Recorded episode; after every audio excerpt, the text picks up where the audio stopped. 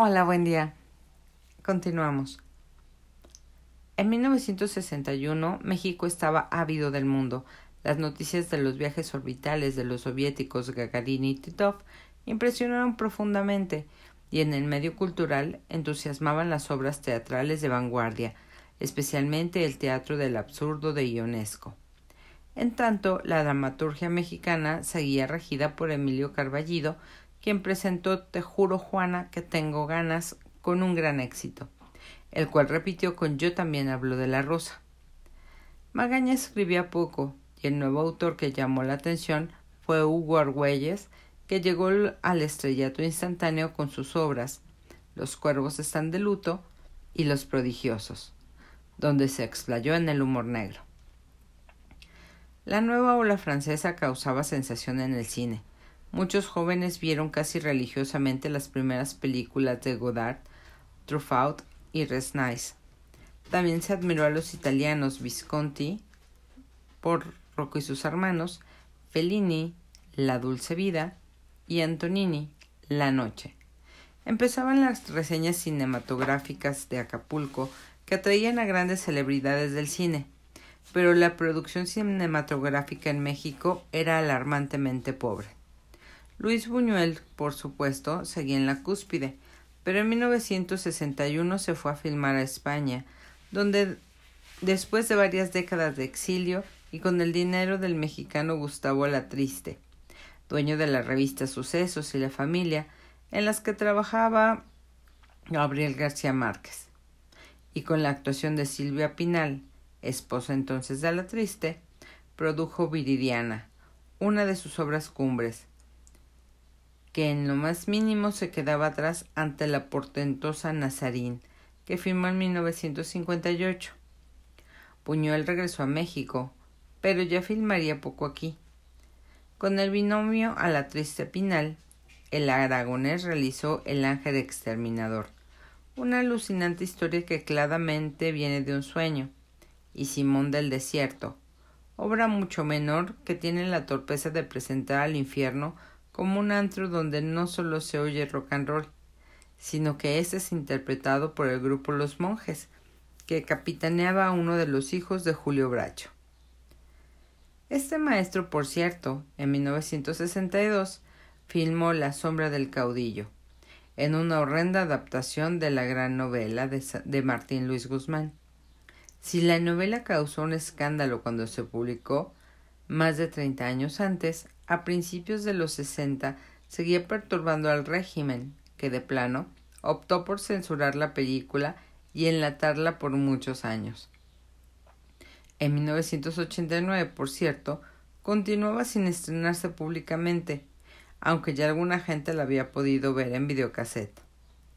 La censura había hecho el mismo numerito en 1959, cuando Roberto Gabaldón adoptó al cine la obra de, la obra de Bruno Traven La Rosa Blanca. La exhibición comercial de esta película también fue prohibida sin dar una mínima explicación e igualmente acabó enlatada. Eran pocos los cineastas aptos en México y a estos el, el deprimente panorama comercial les cerraba las puertas. Solo Luis Alcoriza encontró apoyo en la compañía de Antonio Matouk Angélica Ortiz era gerente de producción, y demostró que los años que pasó como asistente de Buñuel fructificaban con dos películas notables, Tlayucan y Tiburoneros. Pero fuera de eso, el cine nacional era desolador, dominado por productores acostumbrados a lucrar a partir de los emprestitos que les daba el banco cinematográfico y que jineteaban con gran gusto. La corrupción de estos productores, Wallenstein, Ripstein, Calderón, Rosas Priego, los condujo a favorecer un cine absolutamente inane, tan malo que apenas llegaba a enajenar al respetable. Una magnífica muestra de estos criterios lo constituyó la avalancha de películas juveniles de la época.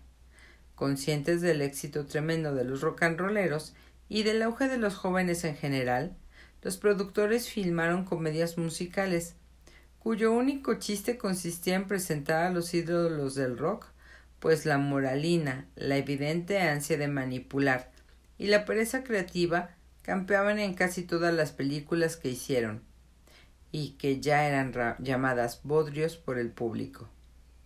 Todo esto daba arsenal a los críticos de la semana en el cine y de nuevo cine que se pitorreaban de los bodrios y denunciaban la censura y los criterios atrasadísimos del cine nacional. En cambio, aún no surgía la crítica de televisión. El sistema mexicano se perfilaba como un gran monopolio. El Estado ni siquiera presentaba competencia, mucho menos resistencia. Y progresivamente asentó en la población del país los, los modelos más desafortunados del American Wildlife, Way o American Way y la enajenación en todas sus formas.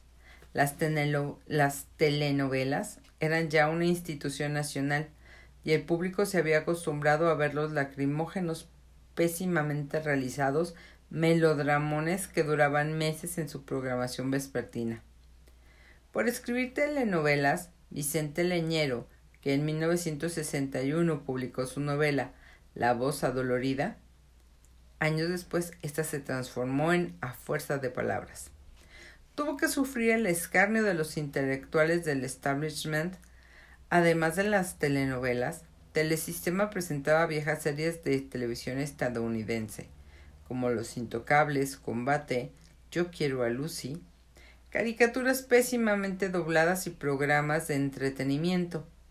Entre estos, lo mejor consistió en la aparición de Manuel Valdés el Loco, hermano del para entonces gordo Tintán, quien en variedades de mediodía primero y de medianoche después se hizo el célebre con su comicidad incontrolable y su gran capacidad de improvisar payasada tras payasada.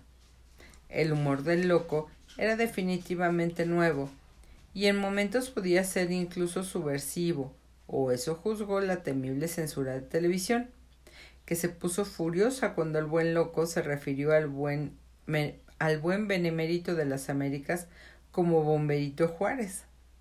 Por desgracia, esas locuras sanamente desmitificadoras e ingeniosas no abundaban en la televisión, que paso a paso se convertía en una influencia devastadora, al grado que después, de que después se consideró que Telesistema era, un, era la verdadera Secretaría de Educación Pública, pues llevaba, llegaba hasta lo más profundo de la sociedad mexicana, o al menos eso parecía. Para colmo de males, en 1963, Walter Buchanan secretario de Comunicaciones, lanzó una convocatoria para concesionar un nuevo canal televisivo, el 13. La Universidad Nacional Autónoma de México, desde principios de, años, de los años 50, había peleado por tener su propio canal, pero no obtuvo nada. A principios del sexenio, en cambio, el Instituto Politécnico Nacional logró la concesión del Canal 11, cultural de muy bajo presupuesto. En un principio nadie podía verlo, pero así de débil era su señal. Por lo tanto, lo correcto era que la UNAM obtuviera el suyo. Varios funcionarios parecían interesados en eso, pero a fin de cuentas comunicaciones acabó ignorando la universidad y concesionó el canal 13 a un señor Salas que nadie conocía. Numerosos magnates de la comunicación querían también el nuevo canal y en el acto presentaron amparos ante la Suprema Corte, ante la Suprema Corte de Justicia alegando prioridad. Por esta razón, la concesión del nuevo canal quedó en suspenso y solo fue hasta 1968 que acabó resolviéndose. Pero en esa ocasión tampoco lo pudo obtener la UNAM, a pesar de los esfuerzos que en ese sentido realizó el rector Barrio Sierra. En la prensa, el gran acontecimiento fue el, surgimiento de El Día, que en 1961 el latinado López Mateos proporcionó a Enrique Ramírez, Enrique Ramírez y Ramírez, viejo militante de la izquierda, quien después dejó quien después se dejó cooptar por el sistema. Hay que ver la revolución desde adentro, decía, y como premio obtuvo su periódico. Gracias al buen subsidio oficial, Este diario no se preocupó por la publicidad y quitó importancia a las páginas de sociales, abundante en información internacional con un discreto tinte de izquierda. Además, después tuvo el tino de establecer una página cultural diaria que, cuando fue encomendada a Arturo Cantú, alcanzó niveles magníficos. Los demás periódicos grandes, Excelsior, Novedades, El Universal, continuaban con las líneas francamente conservadoras, generadas por la inercia y el intrincado juego de los embutes o chayutes. Sin mi chayo no me hallo, bromeaban jugando cínicamente los periodistas. O sea, los sobornos que en sobrecerrados repartían los jefes de prensa de las dependencias para asegurar la complicidad de los reporteros. El periódico más popular, después del notorio amarillismo de Zócalo en los años 50, era la prensa, con sus criterios provincianos, el peor insulto de la época, de echar por delante la nota roja, la cual más tarde sería explotada repugnantemente por magazine de policía o alarma.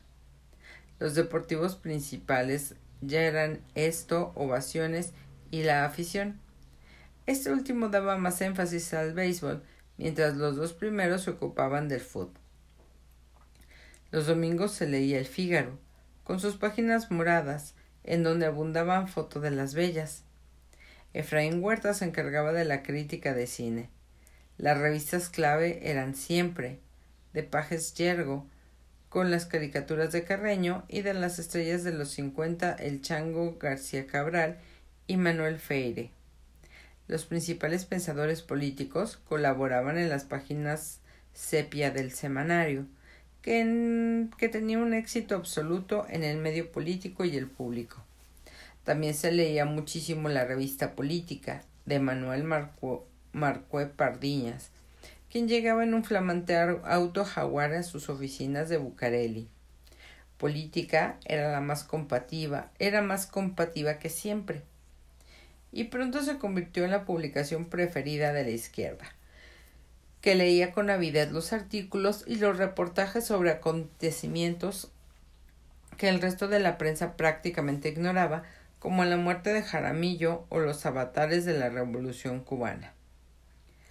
Entre las historietas seguía brillando la familia Burrón, pero las grandes ventas iban por lágrimas, risas y amor. Para estas fechas apareció Chanoc, que después tuvo una gran importancia, al igual que Calimán y más tarde El Payo. Pero el dominio total del mercado lo tenía en la editorial Novaro, que llenaba los puestos con sus traducciones de historietas estadounidenses. Las viejas Pequeña Lulú, Lorenzo y Pepita, más los cuentos de Walt Disney, las historietas del conejo de la suerte, el pájaro loco, además de las de Superman, Batman y otros superhéroes, superhéroes que, por supuesto, compensaban al ciudadano endeble con el sueño de los superpoderes. Tenían mucho éxito también historietas sentimentales, y debidamente gordas, como la novela semanal o la novela de amor, que competían in extenso con las publicaciones de Yolanda Vargas Dulce. Y ya existían las fotonovelas, que en los años 70 alcanzaron un gran auge. Se trataba de historias igualmente sentimentales que se fotografiaban con actores incipientes. En un principio las fotonovelas penetraron con lentitud, pero después llenaron de dinero a mucha gente. Y estaban las revistas femeninas y masculinas. La familia de Gustavo La Triste y que después dirigió Cristina Pacheco.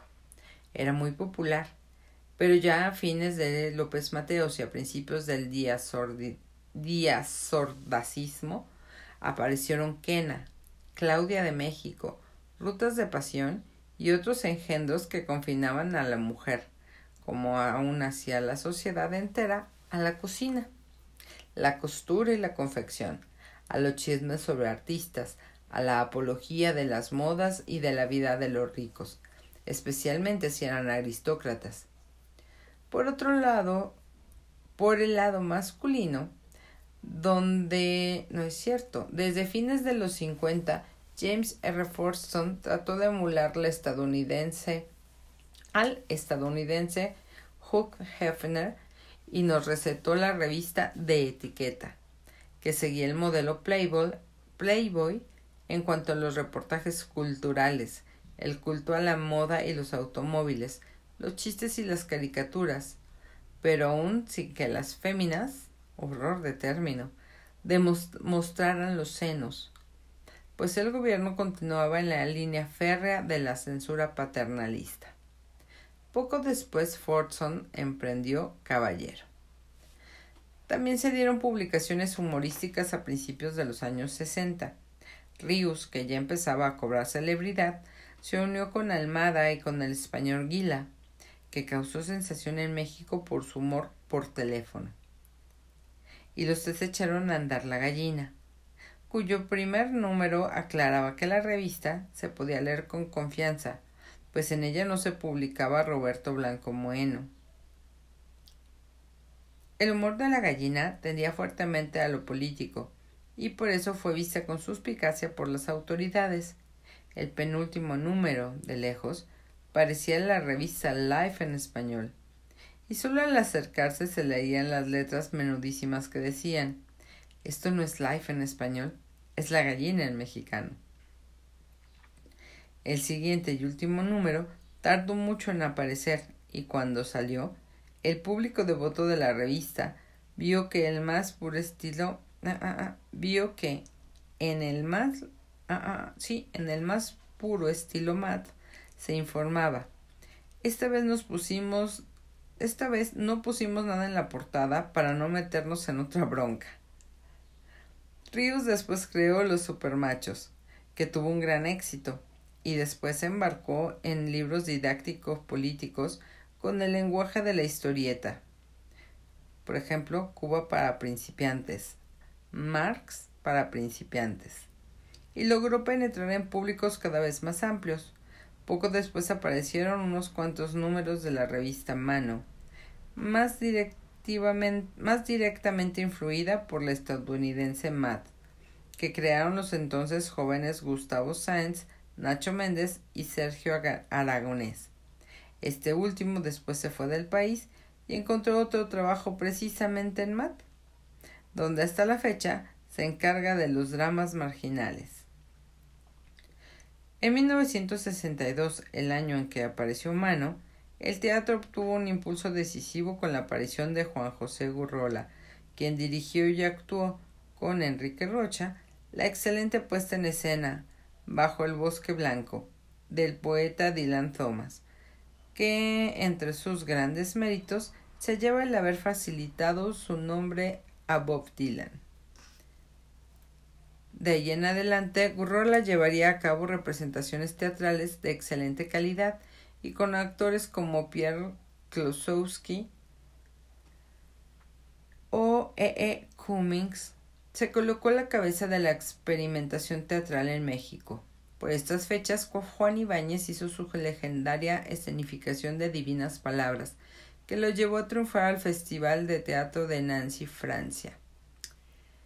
Ibáñez después pasaría a la dirección de cine, en 1962 llegó a México el chileno Alejandro Jodorowsky, discípulo del mimo francés Marcel Marceau y del orate español Arrabal, a quien Jodorowsky aprendió las suertes pánicas. En México, Alexandro rindió homenaje a su maestro con la, puesta en escena de Fando y Lis, que causó sensación en el Teatro de la Esfera. Las buenas conciencias también se escandalizaron con los espectáculos efímeros, que eran bien divertidos y se tenía la presencia de ánimo para ver cuasi rituales de gallinas degolladas o actores defecando en escena.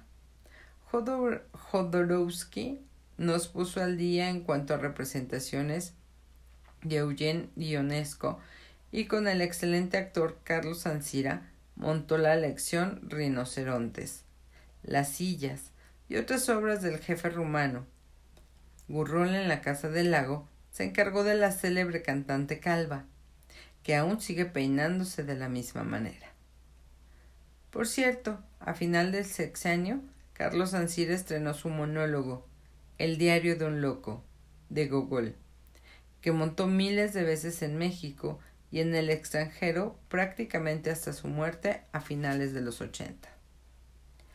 En 1962 la literatura obtuvo un avance de importancia con la aparición de la editorial Era, llamada así por las iniciales de sus socios principales, Neus Exprésate, el pintor Vicente Rojo y el dueño de la imprenta Madero, José Azorín.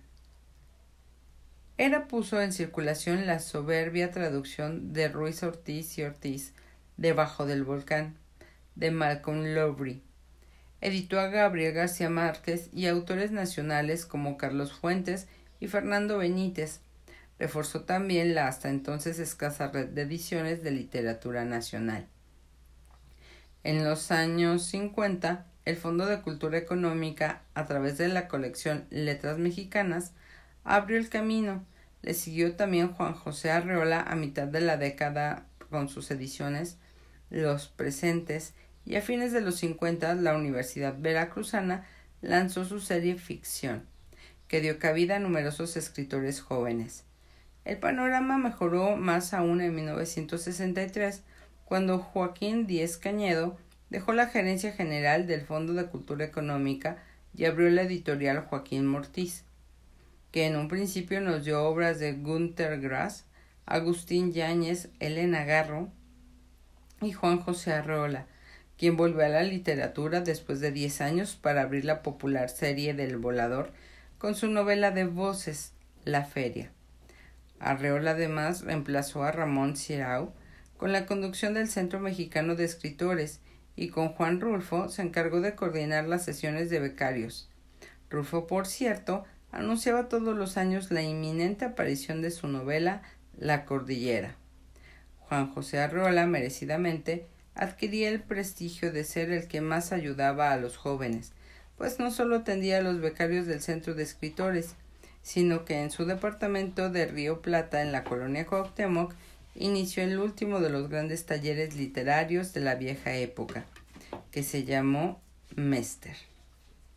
Arreola no tenía criterios tan excluyentes como el grupo de la cultura en México, y a su taller acudía gente de todas las edades y de todo tipo de intereses literarios, pero predominaban los muy jóvenes, como José Carlos Becerra, Elena Cross, Alejandro Aura, Víctor Villela y Ruiz Galduño.